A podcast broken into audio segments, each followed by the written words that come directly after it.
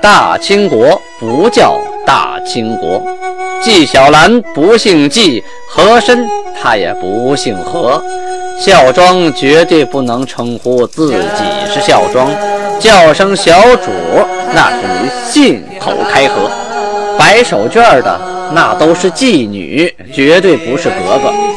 要想了解真正的清朝历史，请听由俊贝勒播讲的《清通鉴》。听众朋友们，大家好啊！古次赛运，上次呢讲到了天通九年三月，皇太极呀让朝鲜的使臣带了封书信回去。这封书信呢，主要讲了一件事儿，什么事儿呢？啊，说前一段时间呢，皇太极派的使臣到了朝鲜，在朝鲜的国都啊，到了返程的日子呀。哎，国王没让回来，给扣在那儿了。这些使臣呢，就害怕了，于是就佩刀执弩啊，带着弓箭、弩箭啊，就带着家伙，全副武装，准备战斗的意思。皇太极后来听说这事儿啊，就是说我责怪这些使臣啊，尔等何故于王宫、王之宫门处恣意佩执弓弩啊？彼等答曰：“就他们说呀，既催我等启程，又不给骑乘啊；既令我等歇宿，又无一语相告。守护之员皆避而不见，每每迟滞我等，故我等心生疑虑。莫非将拿我等？上欲拿我等，岂能束手就擒耶？是以配之弓弩。”哎，使者这么回答的。皇太极把这些话啊写到了信里，这什么意思呢？啊，就想讲讲道理啊！你们这朝鲜人办事怎么这么不痛快呀？啊，我的使臣到了，该到日子了，你该让回来得回来呀！你回来了，你把人马给扣了，那怎么回呀？两腿走回来？好，你不让回，你留，你说句话啊！再住两天吧，客气客气也没有。找你们谁说话，你们都躲着不见啊！就那么生生耗着，但谁都想都会合计，这什么意思啊？是想把我的使臣都扣下？弄死，逮起来当人质啊！后来啊，皇太极学完这些话以后，在信里又说：“使者之言，吾亦不以为实啊。”就说这个他们说的话，我是不信的。其实啊，他他也不是不信啊，他不信他说的干什么呢？这就是皇太极啊一种啊语言的技巧啊。他是说：“倘若啊，万一有此事，何意之有哉呢？”啊，就算这事万里有个一真存在，那有什么好处呢？要是咱们这两个国家真想打一架的话啊，那就明着说嘛，然后再打。那使臣寥寥那么几个人，你就把他们拿下了，你有什么用处呢？啊，我们国家就怕你了吗？这没什么好处啊。好，就算是你有什么技巧，等开战了之后，你随便用啊，那也是道理，对不对？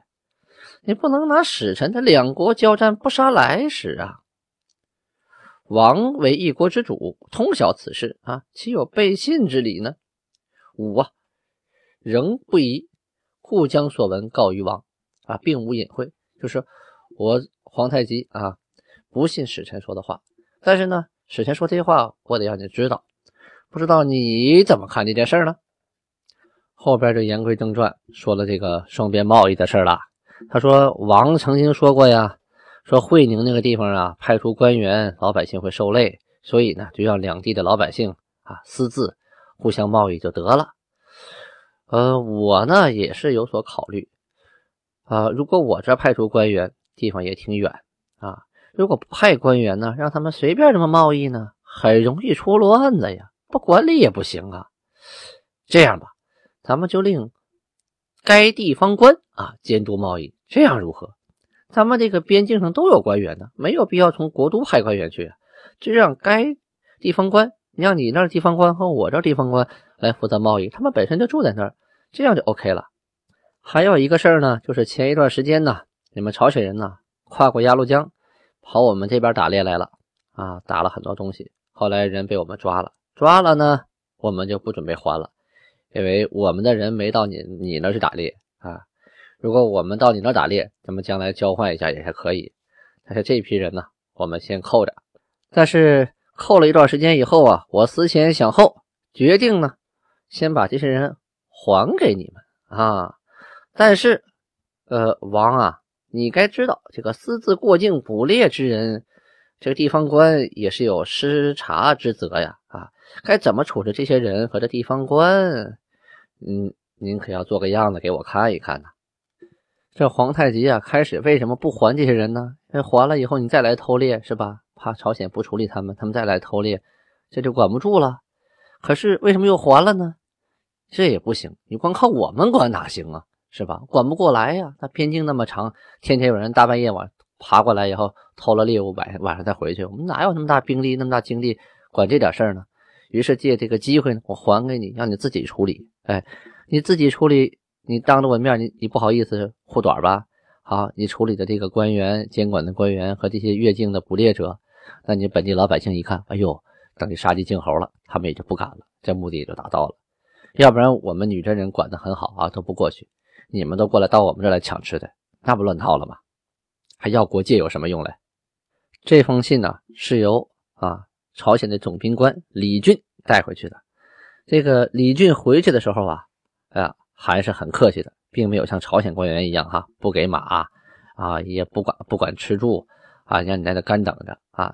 他给这个李李俊呢，华安的马一匹，貂皮十五张，人参五斤啊，还赏给带带来的这个书便呢，就是马兵啊，就是随从啊，貂皮两张，人参二斤，银子二两，赏给十四名家丁啊，貂皮各四张，银子各八两，又赏给。一百五十人银子各二两，还带了一百五十个护队护卫队呀！哈，要不然路上被贼人抢了呢！哈，送别的时候还杀了一头牛，摆了十桌啊，请他们吃了一顿，这才送走的。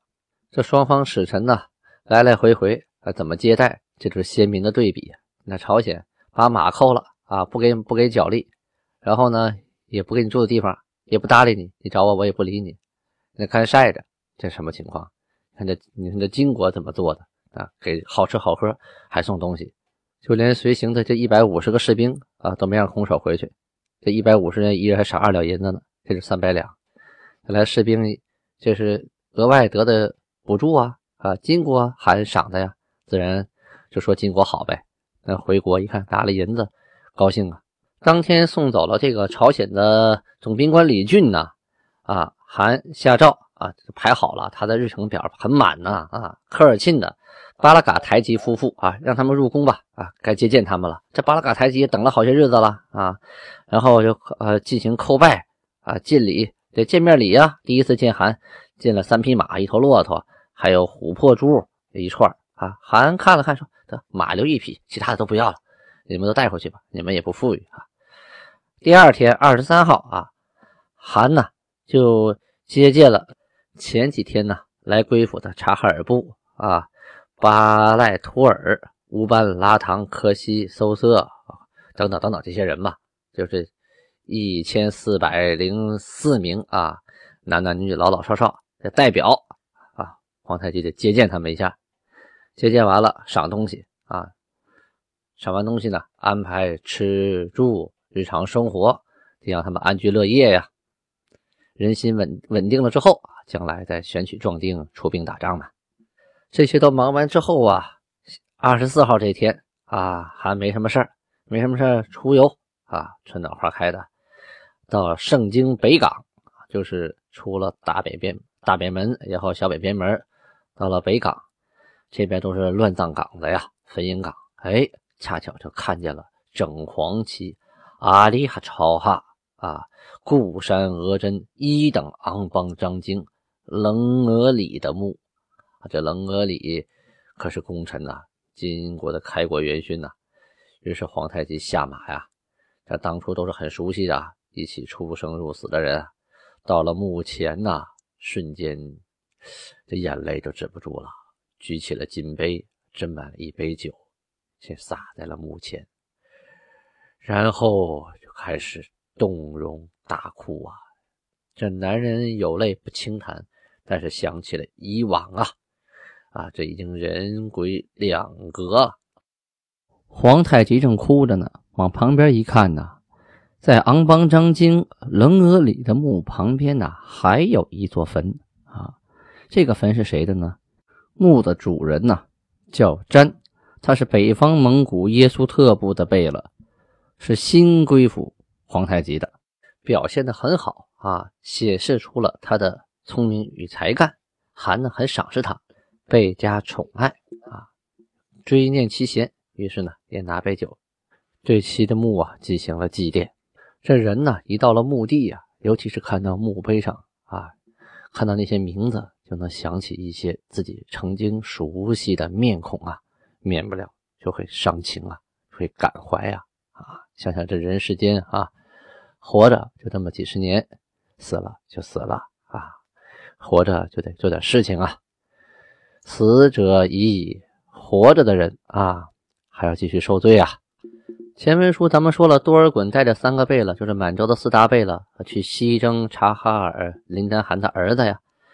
他们出征之前呢，就已经给蒙古各部下了书信了啊，你们得派兵跟我一块去。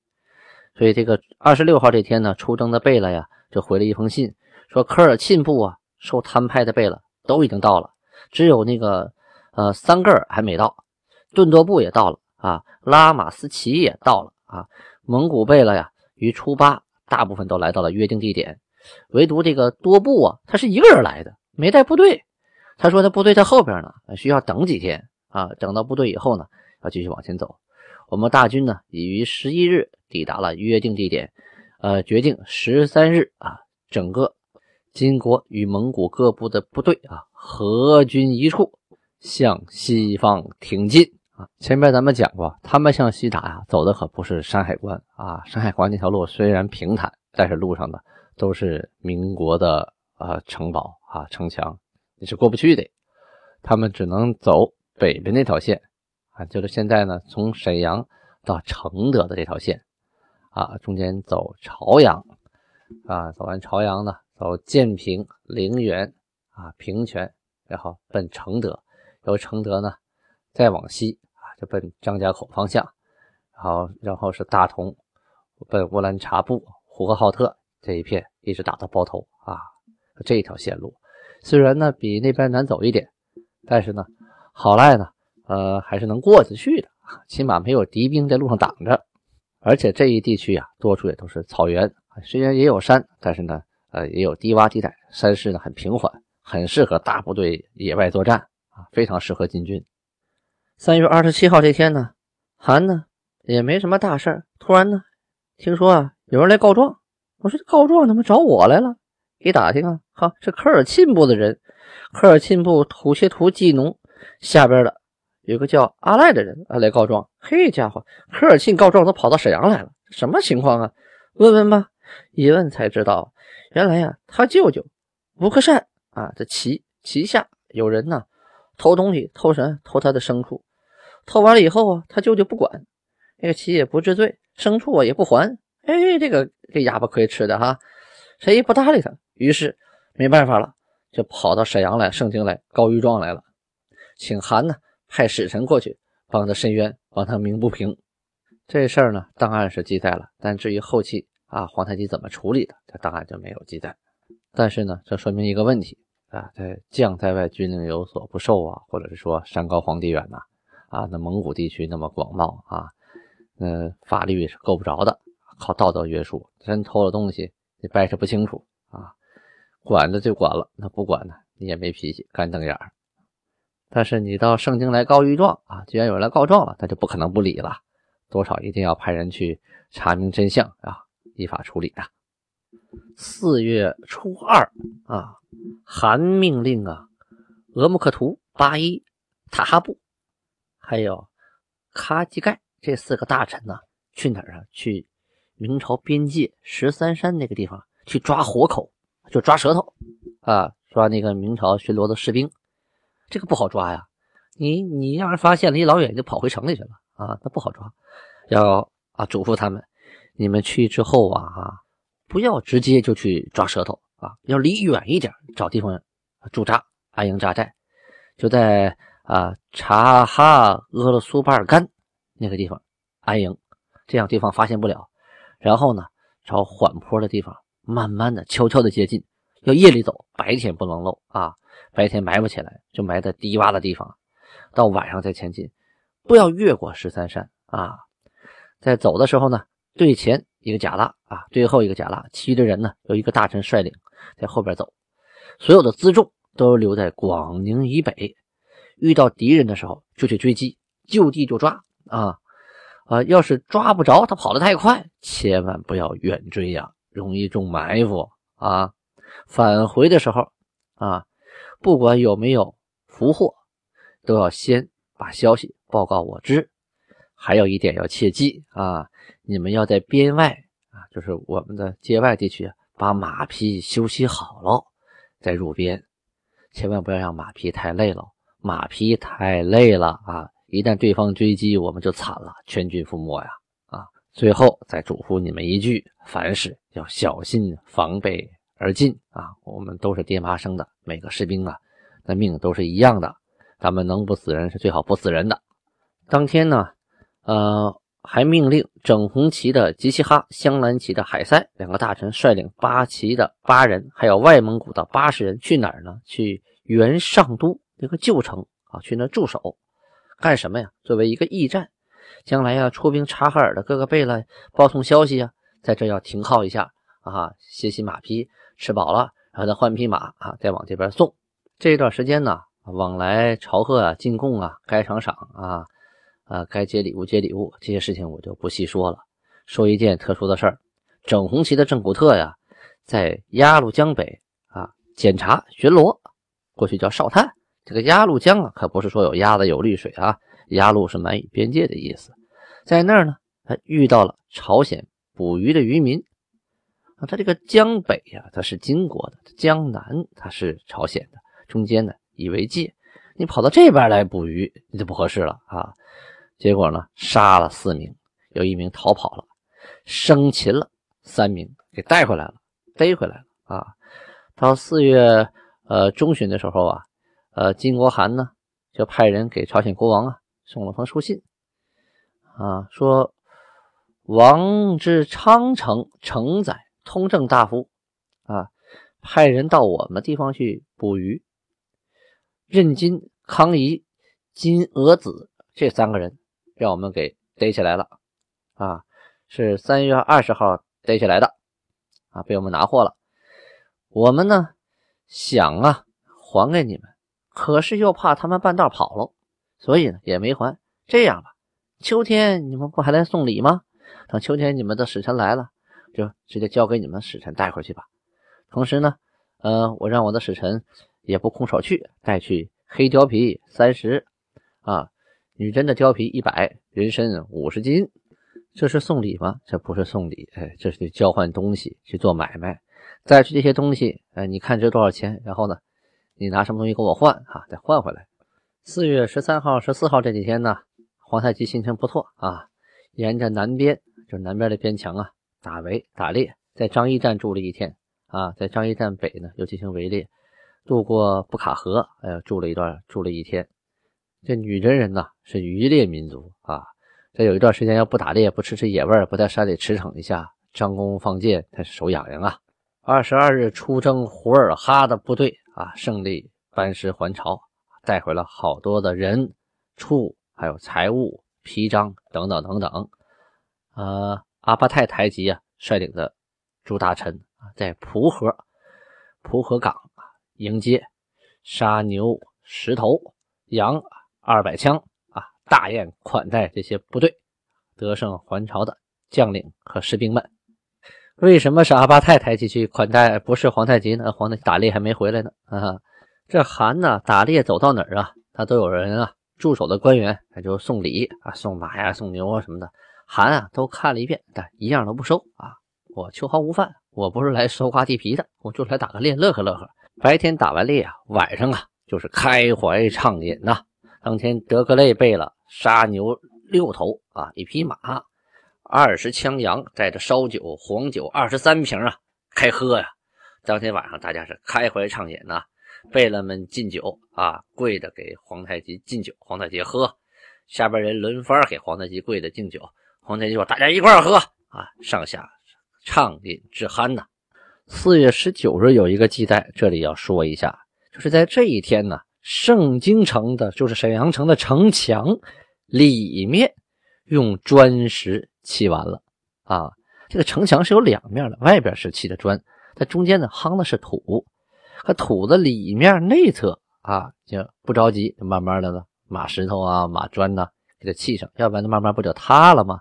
哎，直到了这一天，四月天天聪九年四月十九日记载，这个城墙内部啊，这开始不漏土啊，刚刚的用石条啊和砖呢给砌完了。当然了，后期解放以后，那城墙被扒得很惨了。大家都取土盖房子啊，这事很多人都干过。这皇太极呀，现在的打猎和以前不一样了。他借着打猎之名啊，同时也是巡边，就把边防啊、哨卡呀、士兵驻防的情况、百姓生活的情况啊，都了解的比较详细。这样将来制定国政可以有的放矢啊。打猎一直进行到月底三十号，韩呢于未刻啊，陈氏五卫的未刻进入了盛京城。未课就是下午的一点到三点啊。四月份这档案呢，其他的事情也都是进贡啊、送东西呀、啊，还有发东西啊，都这点事情，我就不细说了。进入五月份可出了大事了，尤其是五月初六这一天，正好说明了满洲的来历。大家等到今天等很久了吧？满洲到底是怎么回事？且听下回分解。